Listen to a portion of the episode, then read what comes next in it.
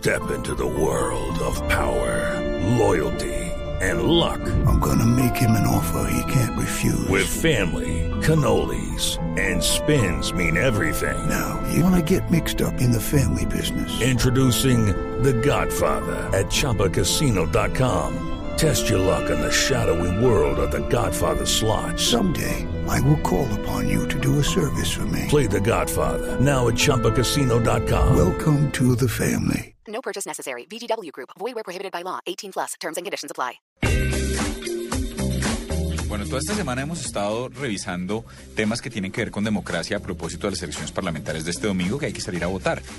Y este tema de hoy lo trae el señor Carlos Cuentero, que, como bien sabe usted, doctor Murcia, hemos venido diciendo desde el Consejo del Programa, se dignó volver a trabajar. Se le agradece, de hecho. que Oiga, haya una maravilla, ¿no? Sí, gracias. No, y les, les- les cuento por qué, por qué es el tema. Pues ustedes se han dado cuenta que los políticos, y sobre todo en tiempo de campaña, incrementan su actividad en las redes sociales. Y esto, por supuesto, eh, eh, es entendible, ¿no? Pero, pero tenemos un invitado que nos puede hablar de cifras reales de cuáles son los partidos y cuál ha sido el incremento de esa interacción en las redes sociales. Tenemos en línea, por supuesto, a Rafael Valdés. Y Rafael es un- una lista de estadísticas y eh, nos va a hablar al respecto. Rafael, buenas noches. Buenas noches, Carlos. Un saludo para ti, para Diego, Juanita y Andrés. ¿Cómo estás, Carlos? Bien, bien, Rafael, muchas gracias. Bueno, ya, ya, ya acercándose a la hora de las elecciones legislativas, que es el próximo domingo, pues cuéntanos cuáles son esos partidos políticos que más han tuiteado durante los últimos meses. Pues digamos que en, el estudio lo que pudimos evidenciar eh, inicialmente es que hubo un incremento del uso de Twitter en un 61% en estos últimos seis meses. Eh, últimamente, eh, evidentemente, se ve un, incremento más fuerte en esta recta final del incremento. Podemos ver, por ejemplo, que el Partido Conservador ha, ha tenido un incremento del 143%, la Alianza Verde de un 134%, Cambio Radical de un 119%, el Partido Liberal un, un 85%, la U un 66%, el Polo un 36% y el Centro Democrático con un 9%. Ahí hay una cosa que valdría la pena eh, analizar con Rafael y es esos porcentajes. Uno creería que, que partidos como el Centro Democrático liderarían esa, esa gran cantidad de tweets.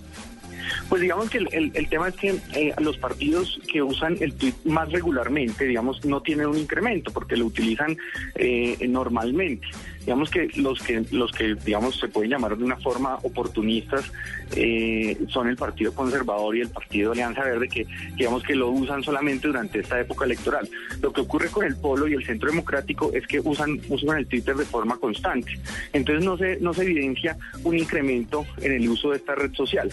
Sin embargo, al analizar en el número de tweets, digamos que eh, estos dos partidos, precisamente el Polo y el Centro Democrático, son los que más tuitean constantemente, los que más han escrito durante todo el tiempo, porque digamos lo hacen como un mecanismo de comunicación entre ellos y sus electores, digamos que, que no, no, no se evidencia pues un oportunismo, sino que normalmente utilizan esta, esta red social para comunicarse. Dos preguntas, eh, Rafael. La primera, cuando estamos hablando de, la, de los partidos utilizando las redes sociales, ¿estamos hablando de las cuentas oficiales de Partido Conservador, de Centro Democrático, o estamos contemplando también las la- lo que tiene que ver con las cuentas personales de quienes lideran esto? Por ejemplo, hablaba Fabián ahorita, Andrés ahorita del ejercicio del Centro Democrático.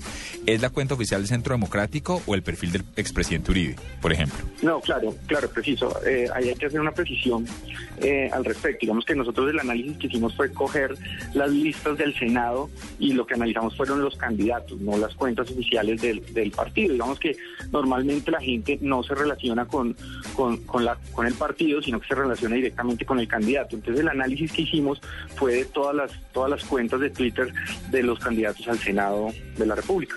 Y eso me lleva a mi segundo punto, a la segunda pregunta, Rafael, y es, yo no estoy tratando de defender a nadie, pero es posible, digamos, si usted mira en los últimos seis meses, no solo eh, se ha incrementado el número de usuarios de Twitter en la política, sino también en el deporte, también en lo que tiene que ver con la moda. Por hecho, ¿no será también la curva de aprendizaje de un medio que se está, y se la dejo también ahí, se me está haciendo muecas Carlos Cuentero, eh, pero, pero no será también que es que la gente está empezando a usar Twitter o si es que están utilizándola para elecciones? No, claro, digamos que evidentemente eso, esa es una nueva variable que, se puede que se puede agregar al estudio, pero digamos que eh, se ven, se pueden evidenciar casos pues de candidatos como por ejemplo Carlos Fernando Motoa de Cambio Radical, que en agosto de 2013 eh, escribía solamente dos tweets y en enero de 2014 está escribiendo 161 tweets. Eh, por ejemplo, Olga Lucía Suárez Mira del Partido Conservador pasó de escribir cuatro tweets a 194. Andrés Cristo pasó a escribir 4 a 147. Arle Patricia Casado pasó de 38 a 807. Digamos que eh, eso es una variable que se podría ver, pero digamos si uno nota cierto, entre comillas, oportunismo en utilizar esta red social. Vamos que lo ideal sería que mantuvieran esta comunicación constantemente con, con sus electores para que pues no se presenten estas diferencias eh, tan grandes. Yo, yo, le complemento a la pregunta de Diego y es que es estacionario. Es estacionario la actividad de los políticos en Twitter y se ve siempre en cada, en cada eh, campaña el incremento porcentual de esta forma que nos está comentando precisamente es como, eh, Rafael. Es como los tamales, solo llegan como unos días antes de elecciones. ¿no? se le llegan tamales? Ah, ah, agua, bota un tamal. No, a él le llega lechona, que es otra cosa. Es cierto. Rafael, le quiero preguntar si ustedes hacen un análisis de cuántos cuál, es el porcentaje de tweets negativos y de tweets positivos o de apoyo que le llegan a cada uno de los candidatos, porque si bien ellos aumentan sus, sus trinos y su campaña por todos los lados, incluida esta red social, pues me imagino que también la troleada por, por este medio debe ser bastante fuerte y tienen que saber manejarla. Claro, no, digamos que inclusive muchos candidatos eh, son temerosos de usar este tipo de redes sociales. Recordemos hace poco eh, un inconveniente que tuvo el candidato Rodrigo Lara con el ministro de Vivienda, que lo hicieron retirar, el, que retiró el tuit eh, inmediatamente, digamos, ahí hubo, hubo todo un rollo. Digamos que estadísticamente no lo tenemos soportado, digamos, tenemos un análisis cualitativo que, que es más o menos lo que, lo que acabas de, de pues hacer el panorama, pero no lo tenemos cuantitativamente, digamos esa sería como una segunda fase de, este estudio. Hay, hay, un tema que me inquieta profundamente y lo hemos analizado varias veces en Mañanas Blue y tiene que ver con lo que se llamó o se llama los ejércitos de tuiteros y las oficinas de tuiteros y a favor de candidatos eh, de partidos y candidatos. ¿Esto es una realidad? ¿Esto lo impulsan personas, máquinas?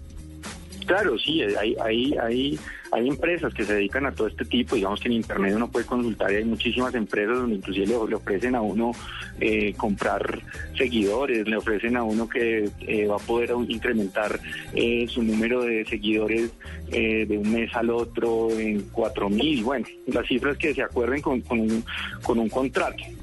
Digamos que ahí lo, lo, lo importante es pues que nuestros políticos entiendan que este tipo de estrategias finalmente nunca llegan a nada positivo. Digamos que nadie, nadie puede comprobar pues que tuitear más o tuitear menos o tener más seguidores o menos seguidores implique un voto que finalmente eso es lo que eso es lo que ellos necesitan. Digamos que lo que deben utilizar es, es esta herramienta como un medio y no como un fin. Digamos que eh, ahí es donde se equivocan, porque muchas veces ellos dicen, eh, necesito ya incrementar en 10 mil seguidores, necesito 15 mil seguidores, pero realmente lo que, lo que deben buscar es, es utilizarlo como, como un medio para llevar su mensaje, no como su fin es tener tantos seguidores en Twitter. Dice usted que los partidos que, que usan frecuentemente Twitter no solamente en tiempo de elecciones son los supuestos. ¿Cuáles son los políticos que usan es el Twitter sin eh, necesariamente estar en campaña? Claro, digamos que eh, ahí, hay, ahí inclusive hay un análisis bien interesante porque pues son las ideologías opuestas, lo que acabas de decir. Y hay un, hay un espacio que dejó el Partido Verde. Digamos que, todo este tema de la ola verde que nació y, ese espacio pues parece que lo están aprovechando el Centro Democrático y el Centro Democrático y el Pueblo Democrático. Los, lo que me preguntabas es, los políticos que más constantemente usan el Twitter son Sigifredo López del Partido Liberal, Guillermo Rivera del Partido Liberal, el expresidente Álvaro Uribe del Centro Democrático, Rodolfo Arango del Pueblo Democrático y pues digamos que en, el Centro Democrático y en el Pueblo la mayoría son muy constantes en el uso de esta herramienta. Una última pregunta y es absolutamente personal, Rafael, y es, aquí estamos tratando de facilitarle a la gente, digamos, herramientas para que vote mejor. Dentro de ese estudio y sabiendo que es absolutamente subjetivo, ¿quién, así haya entrado nuevo o haya estado desde siempre, quién, quién lo ha convencido usted a través de sus redes sociales de que vote por él o por ella?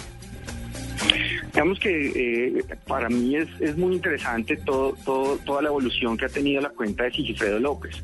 Digamos porque eh, ha venido de todo ese tema, eh, de su liberación, después de su liberación viene todo el, inconveniente que tuvo eh, con, con, con el Poder Judicial, después vuelve a recuperar su libertad. Y digamos que cómo ha sido toda esa evolución, digamos que me parece que es una cuenta como muy, muy, muy transparente y muy cercana, digamos, eso es lo, lo único que uno, que uno puede, que podría decir a través de, de- de la cuenta de Twitter.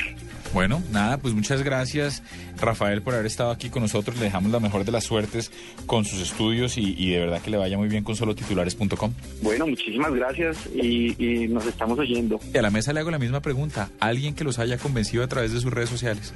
¿O que haga un bien el ejercicio? No, de votar por un candidato. Cuentero nada más. No, no, no, por supuesto. Mire, mire, mire que a mí me ha convencido Claudia López. Eh, Lo hace bien. por supuesto que lo hace bien y por supuesto que siempre tiene argumentos. Es bien importante leer los tweets de ella porque son con argumentos y a mí me convencen con argumentos. Yo les voy a hablar como editor de, de blueradio.com y es que todo el día tengo que leer y estar pendiente de lo que trinan todos, así que eh, unos, unos días los veo fuertes, otros días los veo impulsivos, otros días los veo reactivos y a la final como que me parece un, un mal medio para esto. Pero nadie le llama la atención, nadie que usted diga lo hace bien. Mm, Que haga el ejercicio completo, pues Claudia López sí, es, es activa y... y Yo no sigo a nadie, ¿No? a ningún político, no quiero mi, contaminar mi cuenta. Bueno, ahí está. Bueno, pues ese era el personaje innovador en la Soy nube. una mujer totalmente anti-elecciones. Yo sé que no es un buen ejemplo y la gente tiene que salir a votar, pero no hago el ejercicio juicioso, verdad. ¿Eso se puede editar? No, no, no, no. no, ¿Por qué? Pero no, aquí no- Pero como aquí si no estamos censura- al aire, Ah, ah. en vivo, en directo. Aquí no censuramos a nadie, señor. No, mentira, Juanita, estás en todo tu derecho. Pero No, sí hay no, que no, votar. voy a, voy a intentarlo, voy a intentarlo, pero es que no veo nada que valga la pena. Si la la fila en verdad. Corferias te deja. Sí, exacto.